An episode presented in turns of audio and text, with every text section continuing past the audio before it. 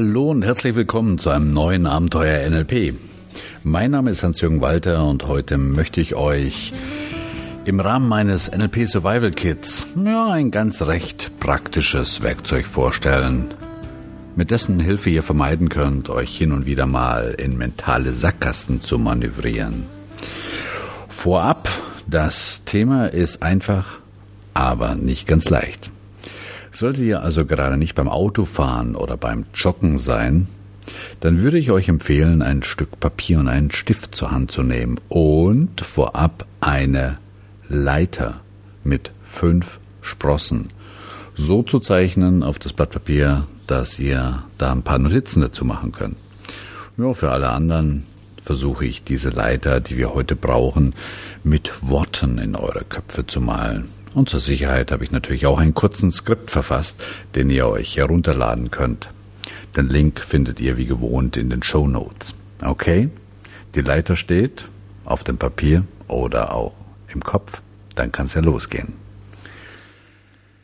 Jo, vielleicht kennt es der ein oder andere. Eine wichtige Präsentation steht an. Eine Kundenpräsentation, eine Präsentation vor der Geschäftsleitung oder vor dem Team. Ich nehme hier mal eine Kundenpräsentation. Ja, und dieses Mal ist nicht nur der Einkaufsleiter des Kunden dabei, sondern auch der Geschäftsführer selbst. Warum nur? Egal, keine Zeit, sich Gedanken zu machen. Man fängt an und es klappt eigentlich auch ganz gut. Man ist top vorbereitet und der Einkaufsleiter nickt immer wieder zustimmend. Klasse, man läuft zur Höchstform auf, bis, bis der Blick auf den Geschäftsführer fällt. Also denjenigen, der letztendlich entscheidet. Der schaut immer wieder aus dem Fenster und sitzt wortlos mit verschränktem Arm da. Hm, der langweilt sich, fragt man sich. Mensch, kommt man auf die ersten Ideen. Wusste ich es doch, habe ich es nicht gesagt, diese Lösung, die wir da vorbereiten, die passt nicht so genau auf den Kunden.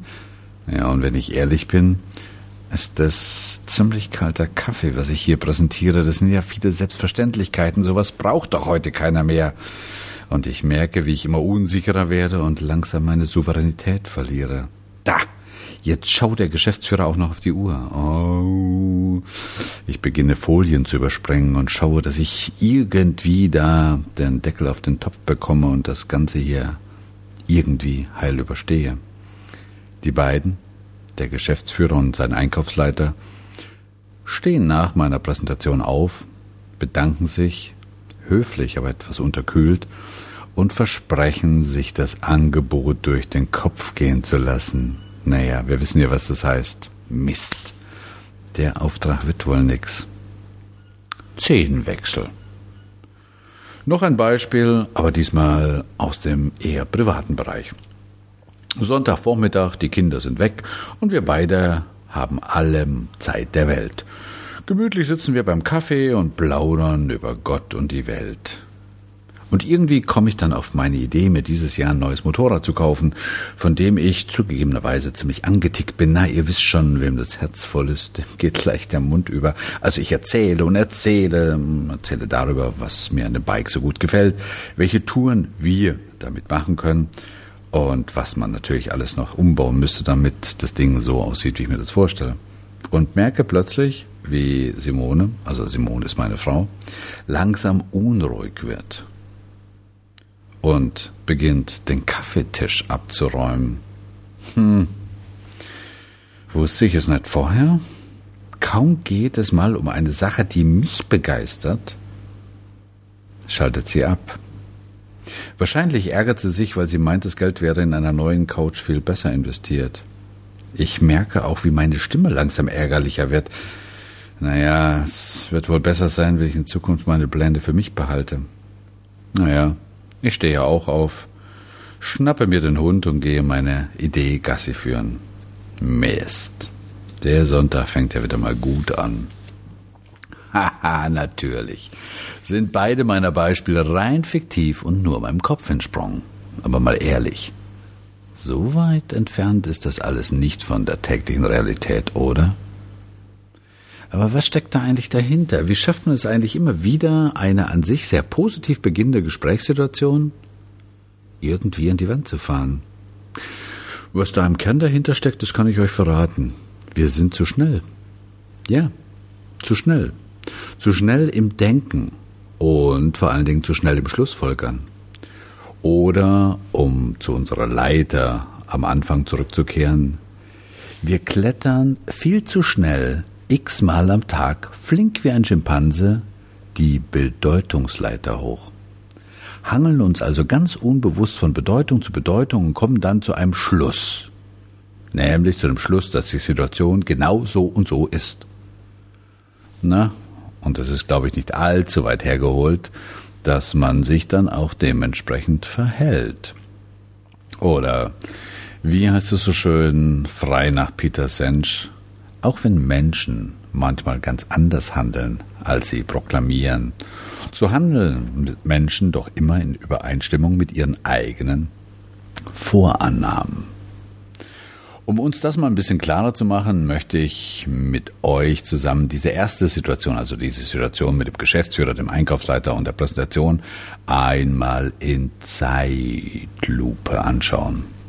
Einmal genau hinschauen, was da wirklich auf objektiven Fakten beruht und was auf der anderen Seite eher auf ziemlich vagen eigenen persönlichen subjektiven Vermutungen und Interpretationen fußt. Also mal ganz langsam. Im ersten Beispiel sitzt da also ein Entscheider mit verschränkten Armen und schaut gelangweilt aus dem Fenster. Soweit die Fakten, oder? Nein, stopp. Nein, gelangweilt ist ja kein Fakt. Gelangweilt ist eine Interpretation, und zwar meine Präsentation. Und saß der Mensch die ganze Zeit mit den verschränkten Armen da und schaute er während meiner gesamten Präsentation nur und immer aus dem Fenster? Nein, natürlich nicht. Also lasst uns noch ein bisschen tiefer hineinzoomen. Auf der ersten Sprosse unserer Bedeutungsleiter liegen Fakten. Also alles das, was objektiv wahrnehmbar ist. Oder man könnte auch sagen, alles das, was eine Videokamera aufzeichnen würde. Den Präsentationsraum, diese Menschen, den Einkaufsleiter, den Geschäftsführer, man sich selbst natürlich. Also all das, was die Leute anhaben, wie sie reden, wie sie sich verhalten und so weiter und so fort. Da sitzt also ein Mensch mit dunkelblauem Zweireiher und hellblauer Krawatte 35 Minuten lang auf einem Stuhl und zeigt ein recht unterschiedliches Verhalten. Ja, ich denke, das würde uns zum Beispiel dieser Film zeigen. Der Film von diesem Geschäftsführer, der sich meine Präsentation aus angeschaut hat. Aber wir bleiben nicht auf dieser ersten Sprosse namens Fakten, sondern schwuppdiwupp bin ich damals auf die zweite Sprosse emporgeklettert und habe von all diesen Fakten einige ausgewählt. Nämlich die verschränkten Arme und der Blick aus dem Fenster. Natürlich hätte ich auch andere auswählen können. Vielleicht, dass der Kunde sich hin und wieder einmal Notizen macht, aber ich mich eben für die Arme und den Blick entschieden habe. Und schwupps war ich schon mit einem Fuß auf der dritten Sprosse meiner Bedeutungsleiter, auf der ich meinen ausgewählten Fakten eine persönliche Bedeutung gebe. Ich habe all den von mir ausgewählten Informationen ein Bedeutungsetikett aufgeklebt, auf dem steht dieser Kunde ist gelangweilt. Das ist nichts Verrücktes, denn Menschen müssen Dingen eine Bedeutung geben, einfach um handeln zu können. Aber warum denn ausgerechnet gelangweilt? Heißt das, dass jeder Mensch, der irgendwo mit verschränkten Armen sitzt, gelangweilt ist? Naja, jetzt wo ihr mich fragt, ist es natürlich Unsinn. Aber damals in dieser Präsentation, so pure Action, habe ich diesen ausgewählten Informationen diese Bedeutung schneller aufgeklebt, als ich im wahrsten Sinne des Wortes denken konnte. Und kaum hatte ich dieses Bedeutungsetikett dem Kundenverhalten aufgeklebt, war ich schon eine Sprosse höher geklettert auf die vierte Sprosse und komme zu einer Schlussfolgerung. Das heißt, aus der Bedeutung Kunde ist gelangweilt, schloss ich blitzschnell, hey, die Lösung, die ich da präsentiere, taugt für diesen Kunden nichts. Ha, jetzt werdet ihr vielleicht sagen, diese Schlussfolgerung entbehrt doch jeglicher Logik und ist auch ganz schön gewagt.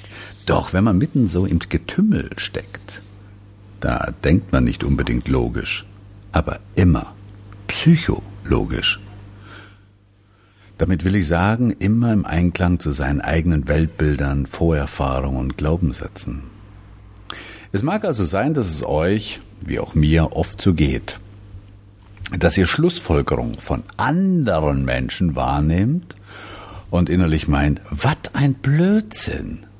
Wie kommt denn der da drauf? Aber das liegt einfach daran, dass dieser Zusammenhang zwischen Ursache und Wirkung in unserem Weltbild einfach keinen Sinn ergibt. Und was meint ihr, wie viele Menschen sich innerlich amüsieren über unsere Schlussfolgerung, die wir so tagtäglich treffen?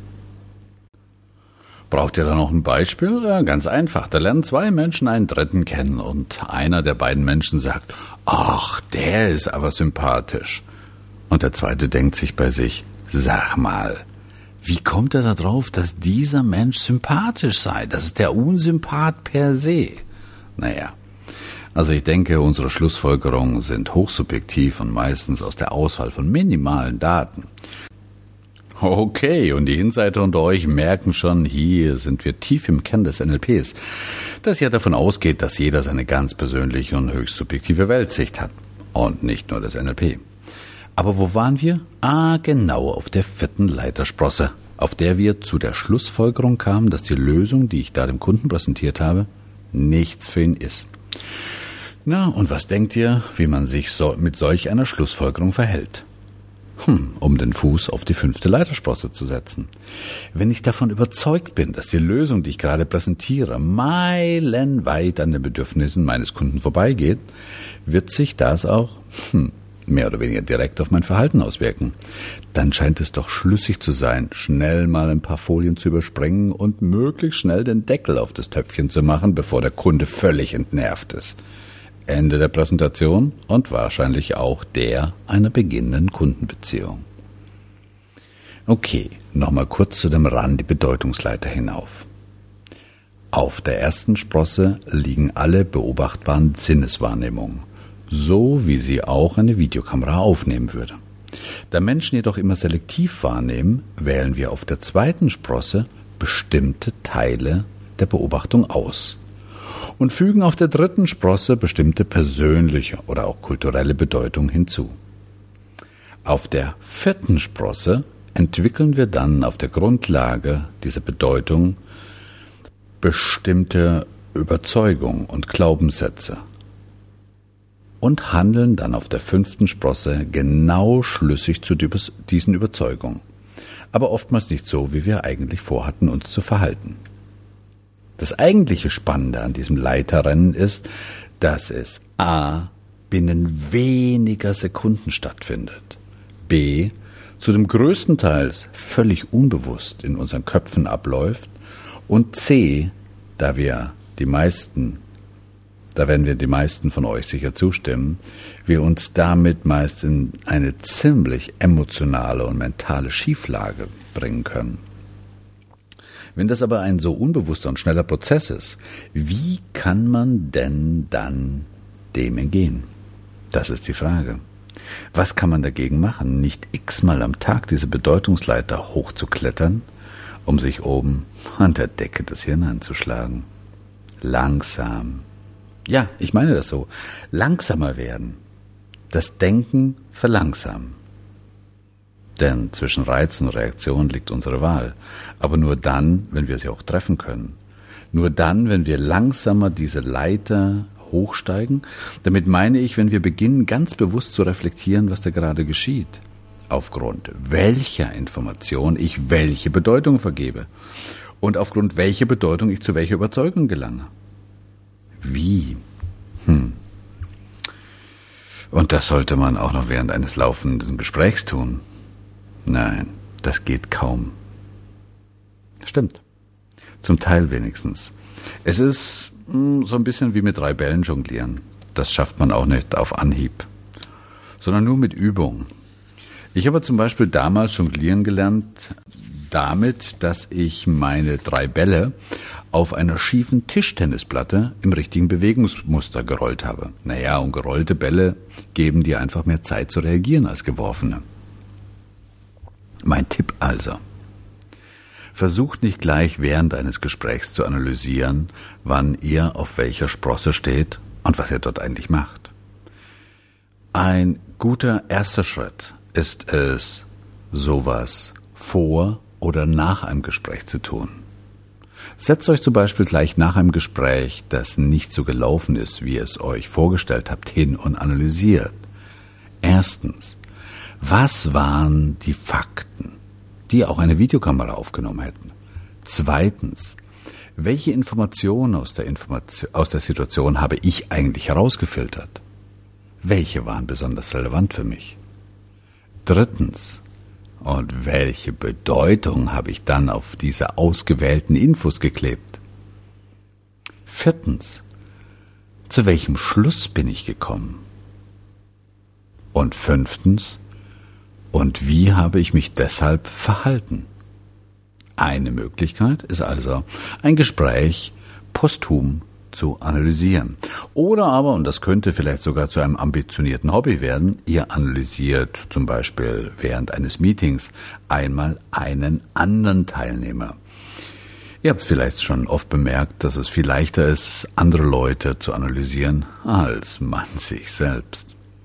Klar, das ist ein bisschen wie Hellsehen, denn man weiß ja nie genau, was dieser andere Mensch wirklich zwischen seinen Ohren gemacht hat, aber es ist ein super Training ein super Training, um sich klar zu machen, wie Menschen, und dazu gehören wir ja auch, permanent diese Bedeutungsleiter hochklettern.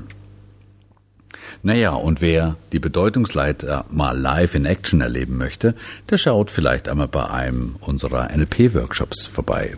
Demnächst gibt es ja wieder einen viertägigen Diplomakurs und unser NLP Sommercamp ist ja auch nicht in allzu großer Ferne.